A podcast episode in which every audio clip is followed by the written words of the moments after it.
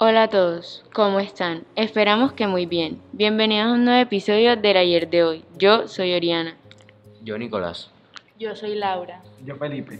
Y yo soy María Fátima y en este nuevo episodio les hablaremos de un tema bastante interesante y muy poco hablado a lo largo del tiempo. Así es, hoy les hablaremos sobre la literatura colonial y toda la información y datos que la conforman. Bueno, ya sabiendo todo esto, empecemos. Bueno, yo creo que podemos empezar con el contexto histórico. Como su nombre dice, ya podemos entrar en el contexto de todo este tema. Me parece. Bueno, la literatura colonial es aquella que tuvo lugar en América mientras las potencias europeas mantenían el control político y administrativo. A partir del siglo XVI, España desarrolló en América un proyecto simultáneo de conquista, poblamiento y organización institucional. Este periodo se conoce como la colonia. Este periodo histórico comprendió entre los siglos XVI y siglo XIX. ¿Y cómo era la economía en estas ciudades coloniales? La economía de las ciudades coloniales se basó en la agricultura, el comercio, la manufactura, la ganadería, la minería y la tejería. Los españoles se trasladaron a América con el fin de quedarse, fundar familias, fundar ciudades, trabajar la tierra, comercializar, legislar y gobernar. ¿Con qué base se inició esta expansión? Para responder tu pregunta, Oriana, las tres de las bases ideológicas y políticas con que se inició la expansión española en América. Primero, la existencia de un ejército organizado para las nuevas conquistas heroicas en nombre del cristianismo. 2. La nueva identidad nacional. 3. La ambición expansiva. Ahora vamos a abarcar los temas que se trataban en la literatura, en los tiempos de las colonias. Claro, debemos hablar principalmente de las crónicas urbanas o coloquialmente conocido la vida en las ciudades. Bueno, poniéndonos en contexto, las crónicas urbanas dieron un gran giro, pues cambió su objetivo por buscar representar la vida y las costumbres de la nueva sociedad americana, específicamente de las primeras ciudades que se fueron formando con la llegada de los españoles.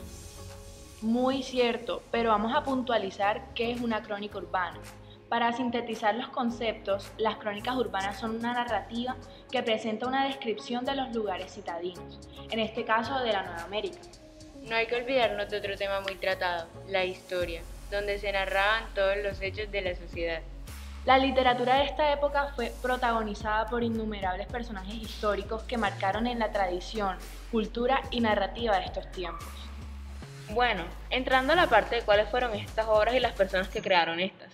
¿Todos ellos fueron crónicos? Sí, todos fueron crónicos. Empezaré pues diciéndoles quiénes fueron estos autores. Claramente son más de 10. Sí, pero para no extendernos mucho, solo hablarles de los más importantes. En aquella época fueron Hernán Cortés y Bernal Díaz, todos estos cronistas, el primer modelo literario de creación de la imagen heroica del conquistador español. ¿Y cuál era el otro? Bernal Díaz. Él escribió la crónica Historia verdadera de la conquista de la Nueva España. Esta obra la comenzó a escribir con más de 84 años, siendo la única obra popularmente atribuida a él. En este libro se describen personajes españoles, mexicas, tlaxquetas, mayas, tlateolco, texocanos y claramente la situación en aquella época. Interesante. Bueno, al hablar de crónicas hace referencia generalmente a un género narrativo doble, en parte literario y en parte periodístico, ya que este no posee la libertad de imaginación, pero puede abarcar sucesos y personajes reales, verídicos y que se pueden comprobar. Es decir, como decía García Márquez, la crónica es un cuento que es verdad. Puedo decir que la crónica lleva un orden, un tiempo cronológico y están relacionadas con hechos ordenados según el momento histórico, como diarios íntimos, íntimos o reportajes. Hay varios tipos de crónicas, como por ejemplo periodísticas, deportivas, políticas, de sociedad, de viajes, literarias e históricas. ¿Cuáles son las características de la crónica? Bueno, entre las características de las crónicas tenemos que es de carácter público, hay un orden cronológico de los acontecimientos, el narrador es un testigo presencial, utiliza un lenguaje directo, sencillo y personal.